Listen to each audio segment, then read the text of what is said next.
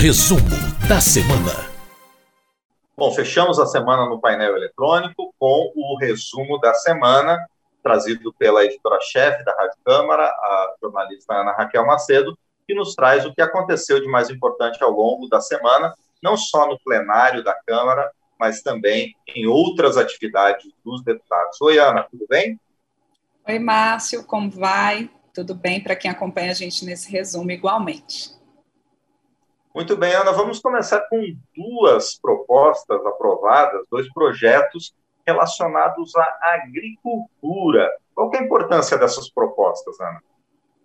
Exato, Márcio. Os deputados votaram nessa semana esses dois projetos. Um deles tem sido batizado de Lei Assis Carvalho II. O ex-deputado, o deputado Assis Carvalho, faleceu no ano passado, ele que era do PT, do Piauí, e que militava muito nessa área da agricultura familiar. E essa proposta, ela prevê exatamente isso, Márcio. Esse é o PL 823 de 2021, e ele prevê linhas de financiamento, renegociação de dívidas e um benefício agricultores familiares em situação de pobreza extrema pobreza, afetados agora nesse momento da pandemia de Covid-19. Essa proposta, ela retoma pontos de uma outra lei, a primeira lei Assis Carvalho, e que ela foi, essa proposta primeira foi vetada pelo presidente Jair Bolsonaro. E com isso, agora, na Lei Assis Carvalho 2, nessa nova proposta, pontos desse texto anterior vetados, eles vêm, então, novamente para análise e, com, e é, portanto, aprovados pelos deputados e agora indo ao Senado.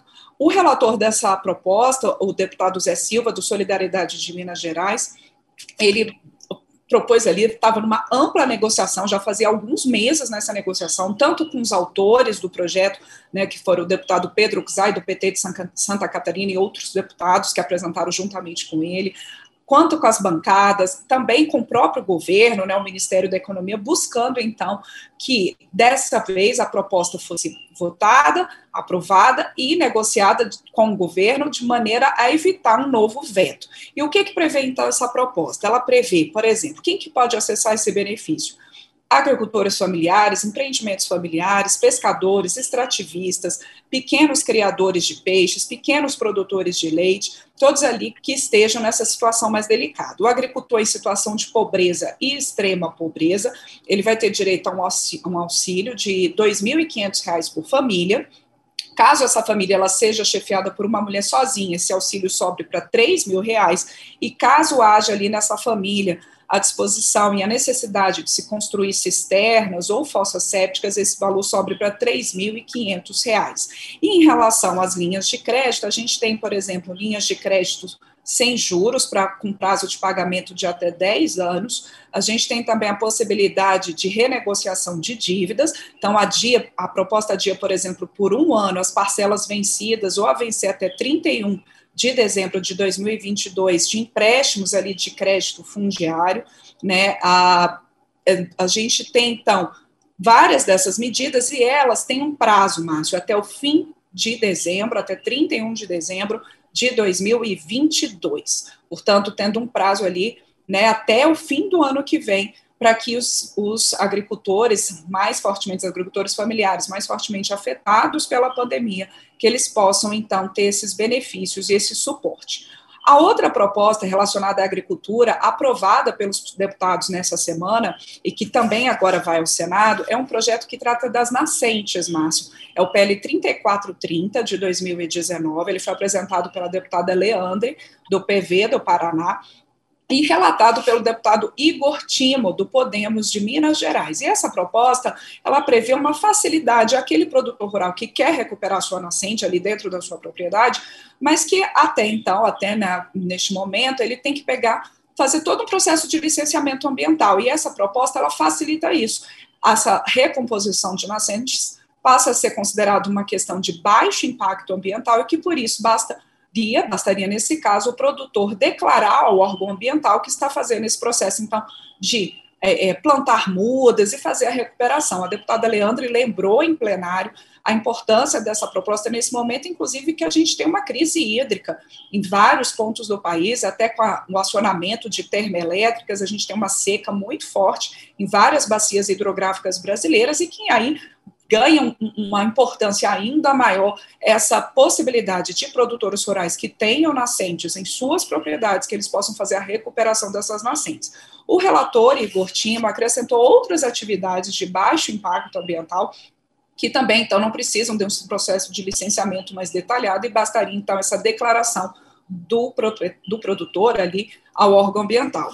Por exemplo, são 11 tipos, citar apenas algumas, Márcio, mas, por exemplo, a abertura de pequenas vias de acesso interno dentro da propriedade, a implantação, por exemplo, de trilhas de ecoturismo, a construção de moradias para agricultores familiares ou para é, é, aquelas áreas ali de remanescentes de quilombos, né, chamados quilombolas.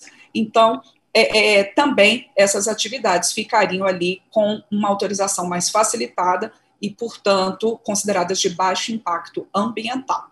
Bom, e além desses dois projetos ligados à agricultura, também foram votadas duas medidas provisórias, mas agora com temas diferentes entre si, não é, Ana? Isso, exatamente, Márcio. De certa forma, relacionados a esse momento de pandemia que a gente é, vive, né, as duas medidas provisórias, mas em áreas bem diferentes. Vou começar pela do setor cultural, a medida provisória 1036. Essa medida provisória é aquela, Márcio, que permite que os consumidores é, tenham acesso a um crédito ah, de eventos culturais adiados ou cancelados neste momento de pandemia. Essa medida provisória ela atualiza uma lei, a Lei 14.046 de 2020, que essa lei já fazia isso no ano passado. Então, agora, essa medida provisória ela atualiza e, na forma como o texto foi aprovado pelos deputados, prorroga até 31 de dezembro de 2022 essas medidas. Qual que é a ideia da lei? Qual que é a ideia da medida provisória, Márcio? É fazer com que o organizador desses eventos, ele não tenha que devolver imediatamente o dinheiro ao consumidor. Se ele oferecer ao consumidor um crédito para uso em outro tipo de evento, ou ele é, é, colocar ali a remarcação da data desse evento, ele não vai precisar devolver os valores ao consumidor. Então, com isso, o governo e os parlamentares, de maneira geral, alegam que as empresas que foram muito fortemente afetadas nesse setor cultural e no setor turístico por conta da pandemia, que essas empresas elas ganham fôlego, já que não precisam devolver imediatamente ao consumidor essas, esses recursos né, da venda de ingressos, de cachês, enfim. O que, que acontece? Essa medida provisória ela foi é, relatada pelo deputado Roberto de Luceno, do Podemos de São Paulo. Ela, então, prevê a prorrogação dessas medidas até 31 de dezembro de 2022. Com isso, até esse prazo, as empresas ou elas têm que ofertar um crédito para uso em outro evento ao consumidor, ou elas têm que remarcar a data do evento. Caso ela não consiga a empresa fazer nenhuma dessas duas possibilidades, aí sim ela vai ter que devolver o dinheiro ao consumidor. E essas regras elas valem para shows, para rodeios, espetáculos, é, espetáculos musicais, teatrais, palestras, conferências. E durante a, a votação, é, até o relator, né, o deputado Roberto de Lucena, citou alguns dados preocupantes realmente deste setor de turismo e eventos. Segundo ele, o IBGE, nessa, nesse setor turístico, Márcio, foram 41,4%, é, as receitas foram 41,4% menores em 2020 se comparadas a 2019. E desde março de 2020, segundo a Confederação Nacional do Comércio, as perdas do setor de turismo são da ordem de 341 bilhões de reais. Então, por isso, essa medida, essa medida é provisória 1036, ainda depende da análise dos senadores. A outra medida provisória como você bem lembrou, que foram duas, né? A outra aprovada nessa semana pelos deputados é a MP 1033. Essa medida provisória, o texto original dela, ela previu o quê? Você é, aumentar a oferta de oxigênio no país exatamente nesse momento que você precisa por conta dos pacientes internados por Covid e também por outras doenças. Então, você tem um aumento muito forte da demanda por oxigênio no país. Então, você tem uma medida que é você dispensa, por essa medida provisória 1033, as empresas produtoras de oxigênio localizadas nas zonas de processamento de exportação de destinarem a maior parte da sua produção ao mercado externo.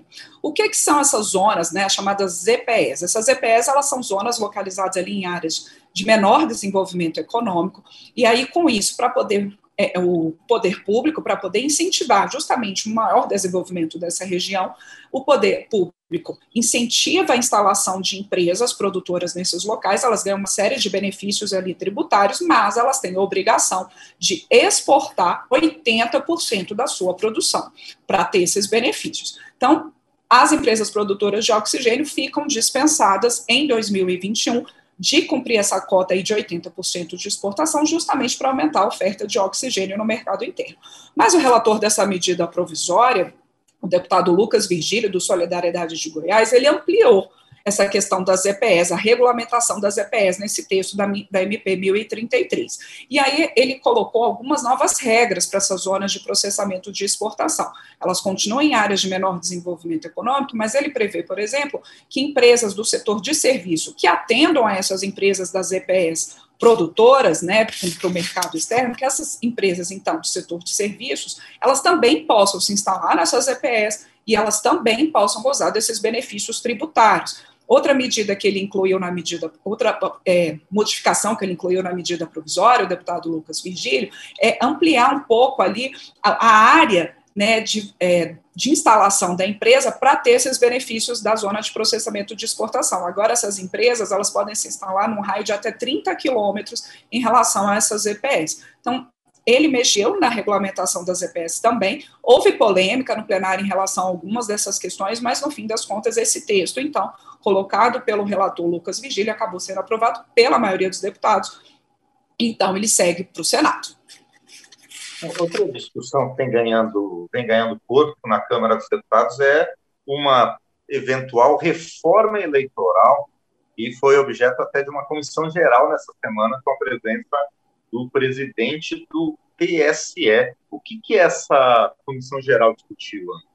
Isso mesmo, Márcio. É, o presidente do TSE, o Tribunal Superior Eleitoral, ministro Luiz Roberto Barroso, esteve na Câmara na quarta-feira para poder conversar, debater com os parlamentares no plenário, nessa comissão geral, sobre uma série de propostas que está em discussão na Câmara dos Deputados relacionadas às regras eleitorais. A que tem provocado mais polêmica, e que foi objeto da maior parte das falas nessa comissão geral, inclusive do ministro Luiz Roberto Barroso, é a que trata da questão do voto impresso. Essa proposta que é, foi apresentada pela deputada Bia Kisses, do PSL aqui do Distrito Federal, ela prevê, então, que haja a impressão do voto, quer dizer, continua a urna eletrônica, mas haveria ali algum dispositivo acoplado à urna eletrônica para que o eleitor visse o voto impresso, no momento ali que ele fosse votar e confirmasse, pudesse ver, e aí essa, esse papel ali, não, o eleitor não teria contato com ele, iria para algum tipo de urna, algum sistema que aí eles estão discutindo como.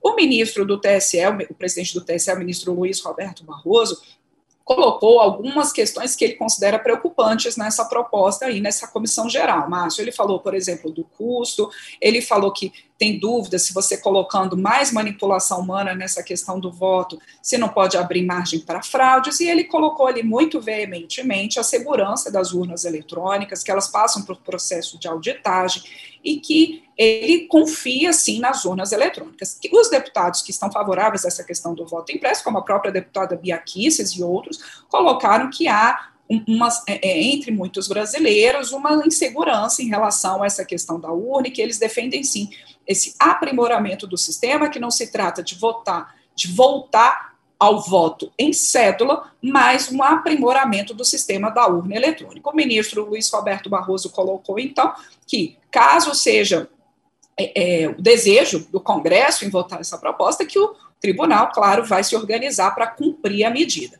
A gente tem polêmica em relação a essa proposta, porque se há parlamentares favoráveis, claro, inclusive os autores da proposta, Há também os contrários, né, Márcio? Também nessa comissão geral, muitos deputados se colocando contra essa questão do voto impresso. Mas esse não foi o único tema. A comissão geral também ouviu a opinião do ministro Luiz Roberto sobre a questão da importância do combate às notícias falsas em processos eleitorais, sobre a participação feminina nas eleições e o combate à violência política de gênero, sobre a questão de uma mudança do sistema eleitoral, uma espécie de reforma eleitoral. A gente tem um grupo de trabalho na Câmara que trabalha numa consolidação dessa legislação eleitoral e modernização, que é relatado esse grupo pela deputada Margarete Coelho, do PP do Piauí, e que essa proposta está é, tá já madura né, no grupo de trabalho para ser colocada em debate, então, na Câmara, no plenário. Há também uma outra proposta que trata, é, que é uma PEC, que trata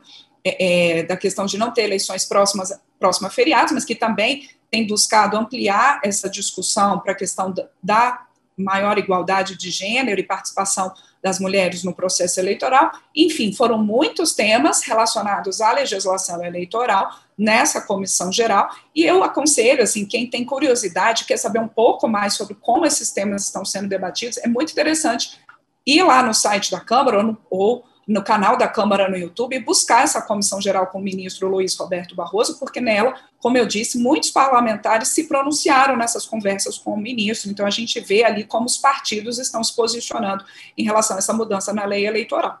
Bom, e outra polêmica, além dessas discussões eleitorais, que também ganha corpo, principalmente a partir dessa semana, é a reforma administrativa, que foi instalada a comissão especial para debater a PEC sobre a reforma administrativa. Mas ainda teve outras coisas também sobre a reforma, não é, Ana? Isso, a reforma administrativa, Márcio, lembrando rapidamente, a PEC ela foi aprovada algumas semanas na Comissão de Constituição e Justiça, e agora ela vai ser analisada por uma comissão especial. Essa comissão foi instalada é, o presidente dela vai ser o deputado Fernando Monteiro, do PP de Pernambuco, e o relator, o deputado Arthur Oliveira Maia, do Democratas da Bahia. Essa comissão, como manda o regimento e a própria Constituição, né, a Márcia, ela vai ter 40 sessões do plenário para votar essa PEC da reforma administrativa, e são 10 sessões para apresentação de emendas. Cada apresentação de emenda, cada emenda, ela tem que ter o apoio de 171 deputados, porque esse é o quórum quando você vai apresentar uma proposta de emenda à Constituição, e esse esse coro ali, né, essa, essa necessidade de apoiamento é igual para cada emenda apresentada. É muita polêmica, é um assunto que mexe muito é, é, com diferentes carreiras e, é, em linhas gerais, a PEC da reforma administrativa ela restringe a estabilidade no serviço público e ela cria cinco tipos de vínculos com o Estado. O presidente da Câmara, o deputado Arthur Lira, fez questão de ressaltar quanto da instalação e anúncio dessa instalação da Comissão Especial da Reforma Administrativa, que direitos dos atuais servidores não vão ser mexidos. Mas a gente teve também uma entrega ao deputado Arthur Lira, ao presidente Arthur Lira, de um abaixo assinado de diferentes entidades e levado ali por parlamentares de oposição a ele, é, pedindo a suspensão da tramitação da reforma administrativa, colocando ali que ela traz prejuízo, sim, aos servidores. Vai ser um tema polêmico que vai é, dominar com certeza muitos debates na Câmara nas próximas semanas, Márcio. Bom, e vamos encerrar com uma homenagem mais do que merecida ao servidor, ao servidor de Paiva, que morreu na última segunda-feira e recebeu uma série de celebrações, não só de deputados, mas também, inclusive, de integrantes do Supremo Tribunal Federal, do Senado Federal, e também de pessoas que hoje estão ligadas ao Poder Executivo. Por que, que o nosso colega, infelizmente falecido, Mozart, recebeu tantas homenagens? Pois é, Márcio. O doutor Mozart, como todo mundo conhecia pelos corredores da Câmara, era uma figura assim que, de fato, quem o conheceu sabe o quanto ele era um exemplo de servidor público. Ele trabalhou é, 40 anos né, no serviço público, mais de 20 anos como secretário-geral da mesa da Câmara dos Deputados, que, para quem é, é, acompanha dentro da Câmara, o universo aqui de Brasília, do, da, do legislativo, o que, que é o secretário-geral da mesa? É aquele servidor que fica ali assessorando o presidente da Câmara durante as votações em plenário, é aquele órgão da casa, justamente que trata ali das dúvidas jurídicas, das dúvidas regimentais durante todo esse processo de votação. E o doutor Mozart, quando trabalhou como secretário-geral da mesa de diferentes presidentes da Câmara nesses mais de 20 anos no cargo, e também de diferentes matizes ideológicos, o doutor Mozart, ele tratava todos com igual simpatia, com igual presteza e com é, muito, muita atenção, né, Márcio? A gente que conviveu diretamente com ele, ele já não era secretário-geral da mesa, já estava aposentado, mas a gente que conviveu diretamente com ele sabia que a qualquer momento que a gente o chamasse ali numa sessão do plenário para tirar uma dúvida, ele descia, atendia a imprensa, atendia assessores e atendia deputados da mesma forma sempre com muita educação e sempre com muito carinho. Então, de fato, essas homenagens ao Dr. Muzar, ao secretário-geral da mesa, Muzar Viana de Paiva, são merecidas, tanto é que foram muitas homenagens pelos parlamentares, pelos colegas, pelos servidores, por ministros do Supremo Tribunal Federal, e durante essa semana os deputados então aprovaram uma resolução para dar o nome de Mozart Viana de Paiva ao gabinete da Secretaria-Geral da Mesa da Câmara. Muito bem, com essa homenagem, mais uma vez eu digo mais do que merecida, eh, nós encerramos o nosso resumo da semana de hoje. Mais uma vez, obrigado, Ana Raquel. Obrigada, Márcio. Um excelente fim de semana para você e para todo mundo que acompanha a gente nesse resumo da semana.